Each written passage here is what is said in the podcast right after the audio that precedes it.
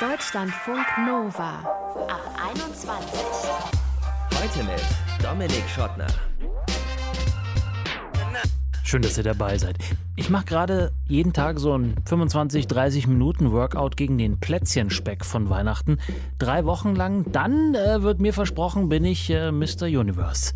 Naja, vielleicht nicht ganz. Aber ich habe auf jeden Fall drei Wochen lang jeden Tag ein Date mit mir selber. Das ist auch schon mal nicht verkehrt. Aber der Rest, muss das wirklich sein, diese Selbstoptimierung?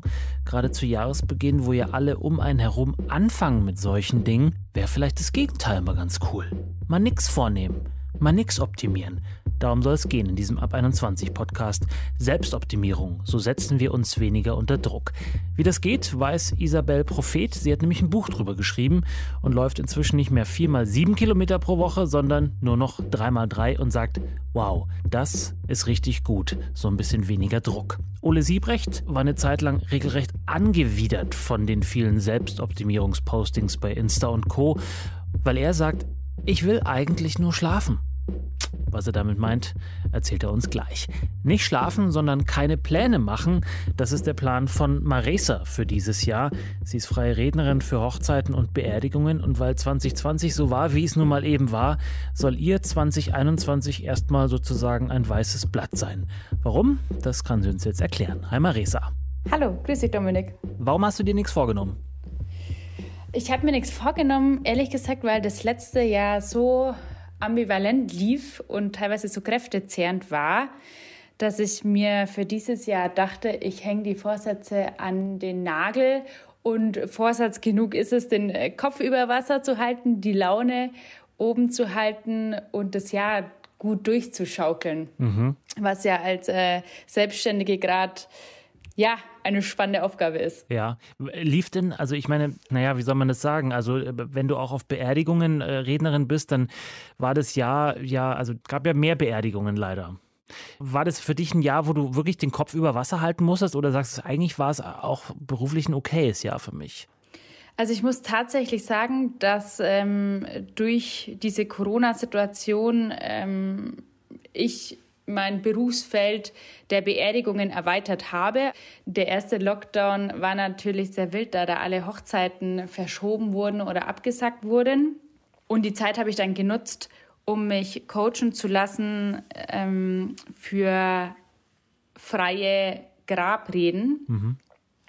Und das habe ich jetzt praktisch erst seit ein paar Wochen dazu adaptiert. Also es war für mich auch Glück im Unglück, weil sich da eine Tür geöffnet hat, in der ich mich sehr wohl fühle, wo ich mich sehr finde. Mhm. Aber bis zu diesem Punkt zu kommen, war natürlich ähm, ja teilweise schweißtreibend. Ja, und trotzdem, obwohl du jetzt so ein, ein relativ frisches neues äh, äh, Feld da hast, machst du dir keine Ziele. Warum nicht? Also willst du dich da vor irgendwas bewahren, von einer zu großen Enttäuschung zum Beispiel, oder warum?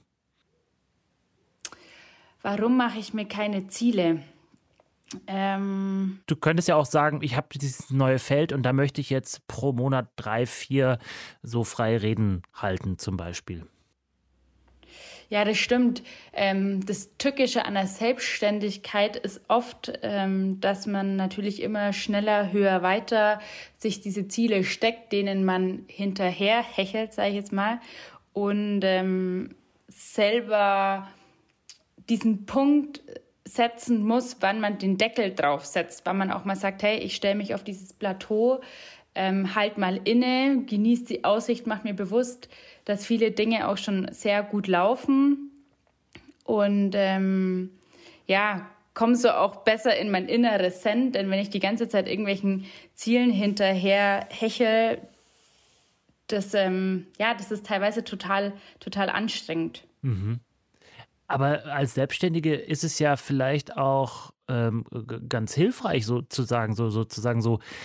Ich mag das Wort nicht, aber da wird ja eben der Meilenstein bemüht. Ne? Man, man bis da und dahin schafft man das und das. Ähm, ist dir das einfach zu unsicher mit den ganzen äußeren Bedingungen, sowas festzuzurren? Ja, also ich glaube, das ist ein ganz schmaler Grad hingehend dessen, dass man sagt, ich habe natürlich Ziele, die sehr, sehr wichtig sind, weil ich kann nicht ähm, planlos in der Selbstständigkeit rumirren. Das ist natürlich sehr, sehr essentiell, auch dass man erfolgreich ist und bleibt. Aber es ist natürlich auch wichtig zu sehen, wann ähm, die eigene Energie auch ausgeschöpft ist und wann jetzt zum Beispiel bei mir eine Rede fertig geschrieben ist. Ich könnte natürlich noch mal drei, vier Stunden anhängen und äh, bis zur Unendlichkeit feinschleifen, aber ja, ich glaube, das ist dieser schmale Grad, der sehr, sehr schwer zu finden ist, um zu wissen, wann die eigene Energie erschöpft ist. Genau, und mhm. den darf jeder für sich finden und ich auch immer wieder. Also mhm. da nehme ich mich gar nicht äh, aus. Aber du hast die vergangenen Jahre das ja schon gemacht, ne? Dass du dir so eine Art Strategie entworfen hast. Ja, auf jeden Fall. Also ich hatte mich tatsächlich jedes Jahr im Dezember, äh, miete ich mich immer zwei, drei Tage an irgendeiner der Münchner Seen ein, um klar zu definieren, wo möchte ich dieses Jahr hin, ähm, wie komme ich dahin.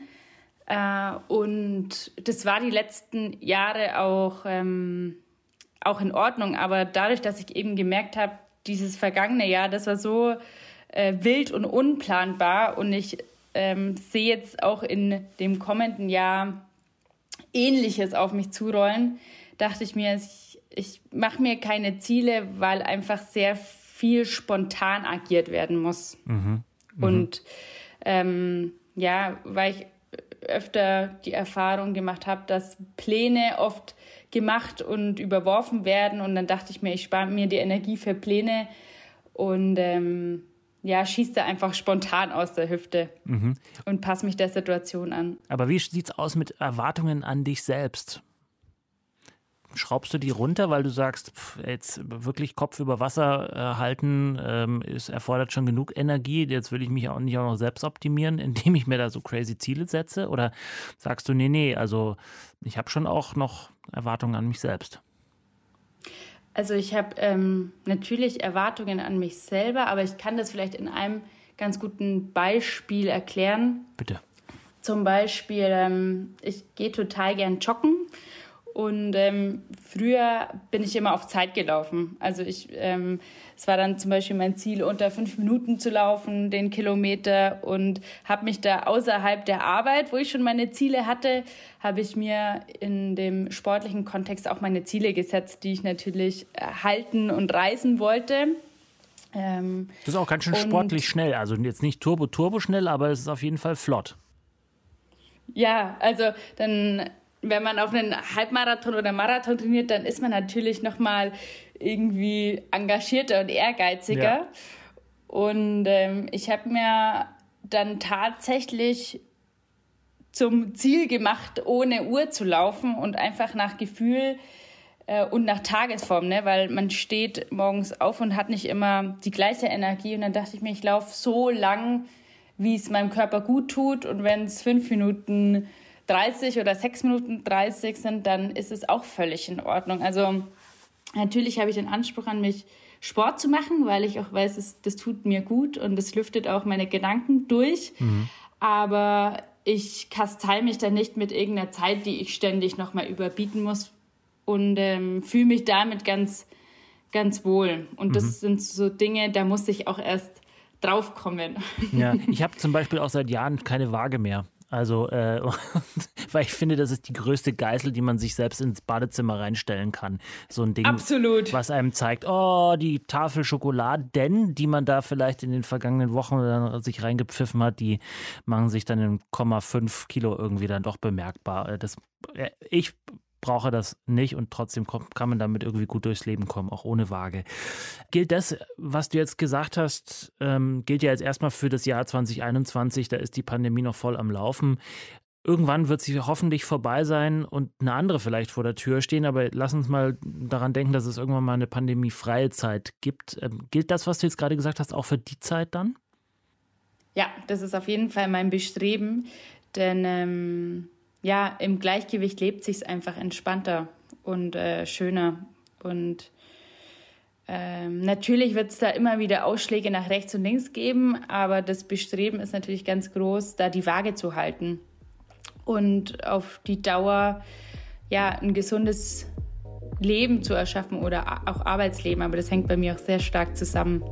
Sagt Marisa Matzek. Sie ist selbstständige Rednerin und Sängerin, macht freie Trauungen und auch Abschiedsreden bei Beerdigungen und hat sich für dieses Jahr erstmal nichts vorgenommen, außer den Kopf über Wasser zu halten und auf Sicht zu fahren, würde ich jetzt mal sagen. So können wir es vielleicht bezeichnen, oder? Genau, richtig. Danke dir, Marisa. Vielen Dank, Dominik.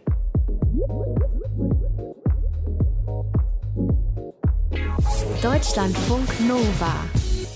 Das Problem mit dem Internet ist ja, wenn man einmal was nachschlägt, was jetzt zum Beispiel mit Sport zu tun hat, Laufen oder gesünder Essen, dann ist man super schnell in dieser Selbstoptimierungsblase drin und egal, wo man hingeht, äh, Social Media, andere Webseiten, man kriegt ständig Accounts und Werbung angezeigt, die einem irgendwie sagen, beweg dich mehr. Ernähr dich gesünder, mach dich fitter im Kopf, verbessere dich, optimiere dich. Den Kollegen Ole Siebrecht, den kotzt das an. Er sagt, er will einfach nur schlafen. Und das kann ich ein Stück weit verstehen, aber das müssen wir erklären. Hallo Ole. Hallo. Na? Warum bist du so genervt? Ähm, mittlerweile bin ich gar nicht mehr so genervt, aber ich war eine Zeit lang sehr genervt, als ich noch nicht aktiv angefangen habe, diese ganzen Sachen auszublenden, als auf Instagram und Co. Äh, mir ständig irgendwelche gesunden Smoothies in den Stories entgegengehalten wurden oder irgendwelche Screenshots von irgendwelchen Fitnessuhren, wo drauf stand, wie viele Kilometer XY schon äh, am Morgen, als ich noch lange im Bett lag, irgendwie gelaufen ist. Und äh, da, da, hatte ich irgendwie keinen Bock. Ich habe es dann einfach irgendwann versucht auszusortieren und mich da nicht mehr so von ablenken zu lassen, weil man guckt dann ja doch immer so nach links und rechts. Und wenn man sich ständig mit anderen Leuten vergleicht, ähm, mhm. Und ist, es ist ja nicht nur Instagram, es ist auch auf Arbeit in der Gemeinschaftsküche oder was weiß ich, ähm, dann ist man ja auch nie so richtig zufrieden. Und deshalb war ich halt einfach irgendwann so genervt davon und hatte auch irgendwie keinen Bock mehr darauf hast einen Rant verfasst. Genau. Wie waren denn da die Rückmeldungen? Total positiv. Und es waren total viele Leute, die einfach geschrieben haben, so ja, feel you oder oh, geht mir genauso und oh, ja, ich, ich finde Smoothies eklig, ich weiß gar nicht, warum ich den Scheiß überhaupt trinke. Und dann dachte ich, okay, ich bin da anscheinend nicht alleine, sondern es gibt äh, genug andere Leute, die das auch ähnlich sehen wie ich. Ja, hast du aber trotzdem manchmal auch nicht nur den Drang, dich selbst zu optimieren oder vielleicht das Gefühl, dass du es machen müsstest, sondern das tatsächlich auch dem nachgibst und sagst, okay, ich muss jetzt um 6.30 Uhr endlich mal die 10 Kilometer laufen gehen? Ähm, so schlimm war es noch nicht, aber ich muss gestehen, ich habe mal irgendwie so Yoga-Apps und Meditations-Apps ausprobiert, weil andere Leute mir gesagt haben, dass das total super ist und dass man da total runterkommt und total entspannt und, und ruhig wird. Und das ist ja an sich auch nichts Schlechtes, irgendwie mal so ein bisschen äh, entspannter zu sein, ein bisschen ruhiger zu sein. Aber als die App dann angefangen hat, mir irgendwelche Benachrichtigungen zu schicken, dass es jetzt an der Zeit wäre zu meditieren, war ich dann schon wieder so ein bisschen genervt davon. Und ganz ehrlich, es hat mir halt auch einfach keinen Spaß gemacht. Also es gibt bestimmt Leute, für die äh, Meditations-Apps und und äh, Yoga und was weiß ich genau das Richtige ist. Für mich auf jeden Fall nicht. Und äh, mhm. das einzusehen hat dann auch eine Weile gedauert, aber die Apps sind mittlerweile wieder gelöscht. Was glaubst du, warum wir das einerseits brauchen und verdammen? Also warum haben wir dieses Bedürfnis, uns zu optimieren und finden es aber insgeheim auch manchmal einfach so krass nervig? Ähm, ich glaube, wir haben das Bedürfnis, weil wir uns da so einen gewissen Selbstwert rausziehen. Also ist meine Vermutung. Ich, ich kann da jetzt nicht für alle sprechen, aber ähm, dann sind da irgendwie Zahlen, die belegen so, wow, du bist heute so und so weit gelaufen oder da sind Klickzahlen, so und so viele Leute haben das gelesen oder du hast so und so viele Menschen damit erreicht und wir wollen uns was beweisen und dann das nächste Projekt und noch ein Projekt und dann mhm. und dann das noch und dieses noch und generieren so, so ein bisschen ähm, aus diesem schneller besser, weiter, höher äh, auch einen Selbstwert. Also da kann ich mich auch nicht von frei machen, glaube ich. Und Man muss schon sehr selbstbewusst sein, um sowas einfach an sich vorbeiziehen zu lassen. Ne? Oder was heißt selbstbewusst? Sich seiner selbst bewusst sein, sich seiner sicher auch sein, möglicherweise. Eben, eben. Und ich glaube, da gehört eine Menge Selbstsicherheit zu. Und nur weil ich schreibe, dass mich das ankotzt, äh, heißt es nicht, dass, dass es mich nicht betrifft. Ja. Und äh, ich, ich glaube, wir verteufeln das andererseits, auch weil man dadurch ja nie zufrieden ist. Weil man immer mehr will, wenn man nie irgendwie sagen kann, so, okay, es ist doch eigentlich gerade alles in Ordnung. So, was, was brauche ich denn noch? Warum will ich denn jetzt gerade noch diese Yoga-Session machen? Warum esse ich hier gerade einen Salat und, und nicht das, worauf ich wirklich Bock habe? Es ist doch eigentlich einfach mal chillen und kurz innehalten und, und auch genießen. Ich glaube, dass das kommt so ein bisschen zu kurz oder man verlernt das, wenn man sich die ganze Zeit immer in diese, ja, in diesen Selbstoptimierungswahn und damit auch gewisserweise immer in so ein bisschen im Vergleich mit anderen Leuten reinstürzt. Sagt Ole Siebrecht. Er möchte eigentlich nur schlafen, aber dann kommt ihr mit eurer blöden Selbstoptimierung um die Ecke und dann denkt er, hm, vielleicht mal auch mal so ein bisschen selber optimieren und mal im Januar weniger trinken oder auch mal gar nichts. Danke, Ole. Gern. Deutschlandfunk Nova. Gesünder essen, mehr Sport, im Beruf voll durchstarten und natürlich die perfekte Beziehung führen. Es gibt quasi keinen Bereich des Lebens, wo man nicht optimieren könnte. Gerade ja am Anfang des Jahres denkt man sich, ach ja, hier mal drehen, da mal drehen und dann vielleicht glücklicher werden. Das ist alles ganz schön anstrengend, muss ich sagen. Wobei ich auch zugeben muss, vorhin, bevor ich in den Sender gefahren bin, habe ich so eine kleine Challenge gestartet, um den Plätzchenspeck ein bisschen wegzukriegen. Also so richtig frei vom Optimierungsbedarf oder Optimierungswahn möglicherweise bin ich auch nicht. Aber ich frage mich natürlich auch, muss das sein, dieses ständige Optimieren? Und die Dame, mit der wir jetzt gleich sprechen, Isabel Prophet, Autorin, sagt, nein, muss nicht sein. Sie hat ein Buch drüber geschrieben, das hat den schönen Titel Wie gut soll ich denn noch werden? Und das kann man schon erahnen, da sieht sie diesen Selbstoptimierungswahn kritisch und plädiert für mehr Entspanntheit. Darüber wollen wir jetzt mit ihr sprechen. Hi Isabel. Hallo. Hattest du denn auch mal eine Phase, in der du dich selbst optimieren wolltest? Ach, die habe ich ständig. Ich glaube, die haben wir alle ständig. Die Zeit, in der ich das Phänomen noch nicht so richtig verstanden habe, da gab es zwei große Themen bei mir. Das eine war das Laufen. Und ich hatte so die Idee, man müsste schnell und weit und viel laufen. Und es hat immer wieder auch zu Verletzungen geführt und auch zu so einem inneren Zwang. Und ich habe immer gedacht, so gute Läufer laufen so sieben, acht Kilometer am Tag. Mhm. So jeden Tag. Mhm. Und das hat nicht so gut funktioniert. Wie oft hast du das geschafft in der Woche? Geschafft, allein das Wort geschafft. Geschafft, ja, da ist es schon. Da ist es schon. Ich hatte einen ganz guten Rhythmus von alle anderthalb Tage. Das heißt immer einmal morgens, einmal abends und habe aber tatsächlich ein nicht ganz fittes Knie und dann kriegt man irgendwann wirklich wie, wie so ein Axtschlag das Ende verkündet. Mhm. Und jetzt habe ich wieder angefangen. Und es läuft eigentlich ganz gut. Ich laufe viel weniger. Ich laufe jetzt dreimal die Woche Mini-Strecken. Alle anderen würden mich auslachen. Und ich bin einfach total stolz auf meine dreieinhalb, manchmal vier Kilometer und bin damit ganz, ganz zufrieden und mache mir gar keinen Druck und mache das einfach nur so.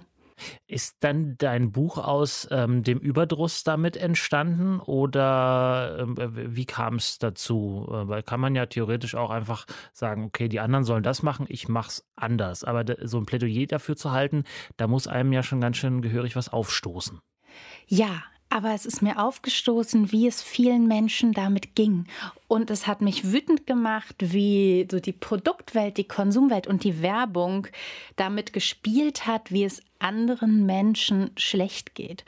Es gibt so eine ganz tolle Untersuchung, dass wir, wenn es uns schlecht geht, mehr Geld ausgeben. Egal für was. Also du hast einen echt langen, echt schlechten Tag gehabt. Du kommst nachts raus in der Technik, es hat nichts funktioniert und deine Kollegen waren auch mies drauf und du fährst nach Hause, kommst vielleicht an der S-Bahn-Station an einem Laden vorbei und fängst an, dir irgendwelchen Quatsch zu kaufen, der total überteuert ist und auch nicht gesund und auch sowieso deinem Problem, diesem schlechten Tag, gar nicht dient.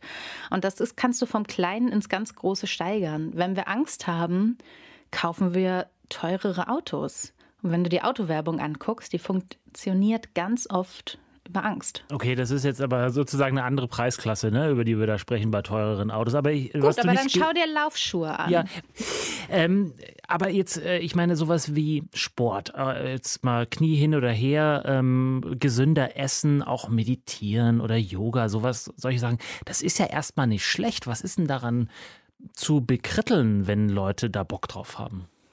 Erstmal gar nichts. Ich finde es super. Ich bin ein großer Fan von Sport. Ich mag Yoga ein bisschen, manchmal phasenweise. Irgendwann hört es dann wieder auf. Finde die Idee aber grundsätzlich gut.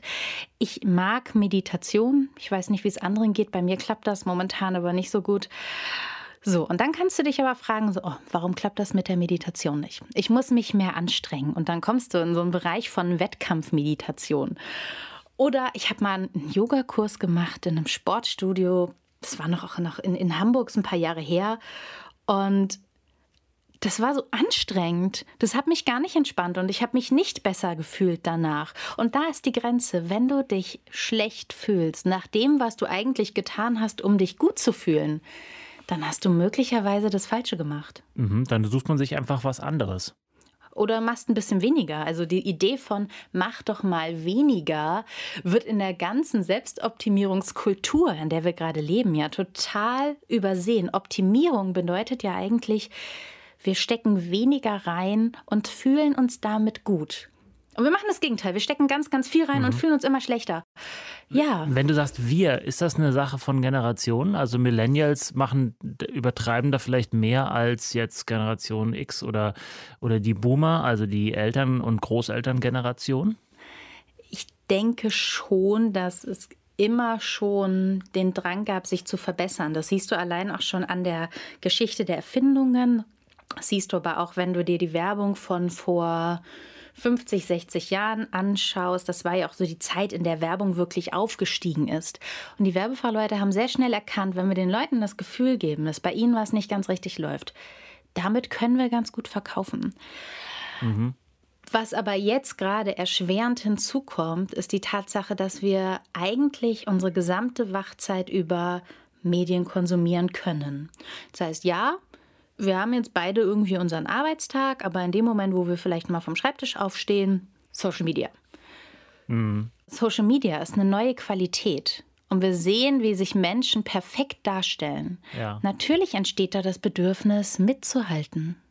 Das klingt aber jetzt äh, so, als wäre deine Antwort auf die Frage, machen es Millennials, urbane Millennials eher als ähm, auf dem Land lebende Boomer? Als würden die das häufiger machen, was jetzt zumindest meiner äh, Wahrnehmung entspricht. Ich denke auch ja. Wir sollten aber auch die Social-Media-Affinität der Menschen nicht unterschätzen, die ein bisschen älter sind als ah, wir. Das sind die Schlimmsten. Ja, die, die lassen ja das Handy das überhaupt Handy nicht, weglegen. Ja. Die können das Handy nicht weglegen. Wahnsinn. Also ähm, ich glaube, meine Mutter, hallo Mama, ist mehr am Handy als ich auf jeden Fall. Immer so schön mit der Brille vorne auf der Nasenspitze. Aber das ist ein anderes Thema. Ähm, jetzt hast du gerade schon gesagt, dass die Werbung da ganz viel mit reinspielt. Ist also Selbstoptimierung letztlich nur verkappte Aufforderung zum Konsum? Ja, das kann man wirklich so hart auch sagen. Selbstoptimierung ist ja etwas, das wir uns selbst antun, aber der Trigger kommt sehr, sehr oft von außen, weil überleg dir mal, wer davon profitiert. Wer profitiert davon, wenn du dich schlecht fühlst? Wer profitiert davon, wenn du dich zu dick fühlst? Die Person, die einen Diät-Shake verkauft oder die ein besonderes Trainingsgerät verkauft. Und wer sorgt im Alltag dafür, dass du ein Bedürfnis hast? Heutzutage wird nicht mehr darüber verkauft, dass Bedürfnisse gestillt werden. Heutzutage wird darüber darüber verkauft, dass Bedürfnisse geschaffen werden. Wir haben ja alles, was wir brauchen. Wenn uns niemand sagt, dass wir etwas Neues brauchen, mhm. wofür sollten wir dann unser Geld ausgeben? Und dann wäre die Wirtschaft sehr hart angeschlagen, wenn die Menschen eigentlich zufrieden wären. Das ist das Schlimmste, was der Wirtschaft passieren kann. Dann lass uns noch schauen, was man da vielleicht als Weg raus äh, machen kann. Du hast schon gesagt, weniger machen, das ist das eine. Vielleicht weniger konsumieren. Ähm, aber wohin führt das dann am Ende? Also faul auf dem Sofa rumlegen und äh, die Klamotten auftragen, bis sie, bis sie löchrig sind oder man sie stopfen muss? So denke ich selber ja auch gar nicht. Mhm. Also während wir das hier aufzeichnen, sitze ich in meinem Kleiderschrank zwischen meinen Sachen, die ich auch alle sehr mag das ist ja auch alles in Ordnung. Es kann ja jeder sein Leben so leben und auch so konsumieren, wie er oder sie selber möchte. Aber die Frage ist, was möchte man denn? Und erst dann, wenn wir weniger machen, sind wir überhaupt in der Lage, mal festzustellen, was wir selber wollen. Und das ist grundlegend für jede Lebenszufriedenheit. Wir müssen uns selbst hören. Und am Anfang des Jahres, wo wir immer noch sind, nimmt man ja sich gerne Dinge vor. Ähm, dieses Jahr vielleicht ein paar weniger, äh, weil man eh weiß, dass das Jahr so unberechenbar werden kann. Aber wie passt das mit deiner Abneigung gegen Selbstoptimierung zusammen? Oder wie löst du das jetzt Anfang des Jahres? Ich löse es für mich so, dass ich ähm, neue Ideen, Vorsätze, die Projekte für den Neubeginn wirklich als das begreife, was sie in der Realität schon immer waren. Projekte. Wenn du jetzt mal schaust, früher haben die Menschen sich vorgenommen, ich höre auf zu rauchen und das war etwas, das wollten sie für immer tun und das sollte auch nachhaltig sein. Wenn ich jetzt aber sage, ich möchte viel öfter vegan essen, dann ist das total okay, wenn das erstmal ein Projekt ist und ich dann schaue, wird daraus möglicherweise sogar ein Lebensstil.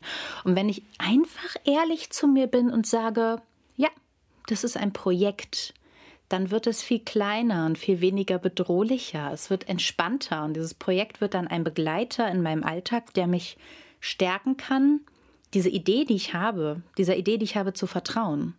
Und das ist was Schönes. Selbstoptimierung an sich ist ja nichts Böses. Selbstoptimierung ist ein Begriff, mit dem wir etwas beschreiben, nämlich die Handlung, mit der wir uns selber verbessern wollen. Schlimm wird es immer erst dann, wenn es anfängt weh zu tun. Und wenn es anfängt wirklich weh zu tun, auf eine Art, die mir nicht mehr gefällt. Jeder hat auch eine unterschiedliche Schmerztoleranz, aber wenn es mir nicht mehr gefällt, hey, dann höre ich auf. Sagt Isabel Prophet, Autorin des Buches Wie gut soll ich denn noch werden? indem sie sich den Selbstoptimierungswahn vorknöpft. Und ich optimiere diesen Podcast jetzt mal zu Ende und sage Danke fürs Zuhören, bleibt gesund und bleibt geschmeidig. Ciao. Deutschlandfunk Nova Ab 21. 21. Montags bis freitags ab 21 Uhr und auf deutschlandfunknova.de.